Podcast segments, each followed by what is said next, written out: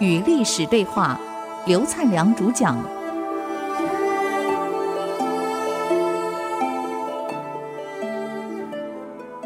这里是 IC 之音主客广播 FM 九七点五，您所收听的节目是《与历史对话》，我是刘灿良。我们上礼拜谈到这个萧宝卷被杀了以后，那么萧宝龙即位为和帝。到公元五零二年，也就是他即帝的两年后呢，在萧衍的逼迫之下，也禅让了帝位给萧衍。这也就是说，从东晋司马德文到宋，到齐，到梁，都是由武将逼迫这个懦弱无能的皇帝，把大权交出来。所以南朝这样更迭的乱七八糟，这是我们魏晋南北朝嘛？长江以南的是是宋齐梁陈这样一直更迭，北边呢，这个时候传的正好是魏太武结束后，由魏孝文帝继位。我想我们都念历史都知道，魏孝文帝汉化的很厉害，拓跋氏嘛，这个皇帝很英明啊，啊，但很可惜啊，孝文帝其实也死了以后，北魏也完了。北魏如果能够像孝文帝这样皇帝能延续几年，多出两三个皇帝，可能中国提早统一了。哎，很可惜啊！所以往往是谋事在人，成事在天啊！就助该这个地方有这个劫难，所以南北朝就这样打来打去啊，战乱不断。北魏孝文帝呢，这个其实也他的整个登基过程也是蛮坎坷的。当时掌控整个大权的是冯太后，啊，大陆拍了一部影片呢，连续剧叫《北魏冯太后》，我想各位有空你们可以买来看一看，基本上跟正史上呢还算相当吻合。所以北魏冯太后在的时候，北魏孝文帝刚开始还没继位，可是冯太后呢认为孝文帝能力太强，将来继位后可能对自己不利。所以打算把它废了，嗯，在严寒的冬天把它关在屋中。哎，古代房子可没没有暖气啊，没供暖啊。我们台湾也不过就十二三度，下个毛毛就有人冻死了啊！各位看官，你们有空到北方去看看，到内蒙古、到东北啊，零下二十七度到零下四十几度，房子没有暖气，没有供暖。啊，各位看官，我们去考验看看我们体能有多少能耐。他居然把这个孝文帝关在空屋里面，关了三天，不给他饮食，打算把他冻死、饿死以后呢，让咸阳王拓跋熙当皇帝。当时东阳王拓跋丕呢，还算不错啊，还有尚书右仆射呢，这个穆秦啊，李聪。就反复的劝冯太后，他不管怎么样，他是个明君啊，国家需要明君啊。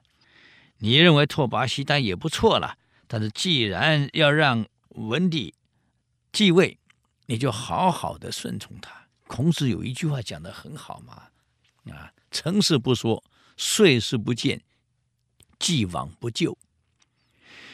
既然已经做成了事实了。就不要再说了啊！碎事不见，已经决定的事了，就不要再上谏了。已经过去的事，就不要再追究了。为政的人应该谨记这一条。中央既然做了决策了，都已已已经执行了，你就不要再上谏言去反复把它反驳掉了，一定会乱啊。那么，这劝太后啊，何况文帝没有犯错呀，你不能这样做呀。其实北魏冯太后是一个很英明的皇后，能力非常强的皇后，啊，虽然只活了四十几岁，但这个人非常厉害，脑袋很清楚啊，不比后面的武则天差。这个人，你想一想也有道理，就把文帝放出来了，啊，可是北魏文帝呢，孝文帝呢，对冯太后没有一点怨言，你看。完全没有怨言，不但没有怨言，对他还非常的孝顺，但对救他的拓跋丕等人则甚为感激，非常感谢你们救了我，我非常感激你们。有一次，个宦官呢，在冯太后面前呢诬陷魏孝文帝，冯太后非常生气啊，把孝文帝找来，用鞭子在身上鞭了十几鞭，那个背都鞭出血来了。一个皇帝啊，衣服脱了。给太后这样鞭出血来了，文帝默然承受，没有讲一句话。编完，跪在地上磕头，谢谢母后，没有一点怨言，也不做任何申诉。各位想想看，前面那个萧宝卷等人，只是因为太后骂他两句，就想把他毒死，而你看。北魏反而胡人，这个还是个胡人呢，鲜卑人哎，能够对母亲这样孝顺啊，这有点像后来的哎吴三桂一样啊。吴三桂呀，在他爸爸吴襄领二十几骑去找清兵的总部在哪里，想了解他清兵把大部队摆哪里，好做决战。没想到，因因为以前没有卫星可以。知道对方的大部队在哪里，只好靠自己去找。那么吴襄自己本身是司令官，带两百多骑去找，找啊找啊，刚好个山一转弯，遇到清的大部队，皇太极率二十几万就在那里，卯上了怎么办？你两百多人，人家李阳二十几万来怎么办？所以吴襄叫他的副官赶快回去报告啊！副官冲回去报告。这两百多人赶快组成战斗队形，迎战，不然你跑来不及了。马上了，一转弯刚好碰上了，怎么办？吴三桂接到爸爸被围，赶快战甲一披啊，这个大刀一提，就带了几个难兄难弟，二十几个人冲去救他父亲了。一路冲过来，还我父亲，还我父亲。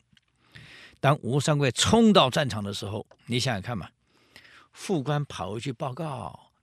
找到吴三桂，吴三桂穿好盔甲，带好二十几个兄弟冲回来，来回早就一个时辰过去了。你想，两百多人遇到二十几万人，多久可以打完？还需要打打一个时辰啊？几分钟就结束了。何况清兵的战斗力非常厉害啊！当吴三桂赶来的时候，两百多人只剩下他爸爸，盔甲也打掉了。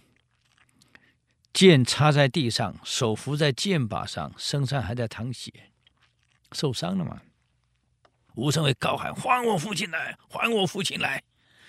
皇太极一看，来者可是吴三桂，正是还我父亲来。结果皇太极还了没有呢？哎，我们休息一下，等会继续奋斗。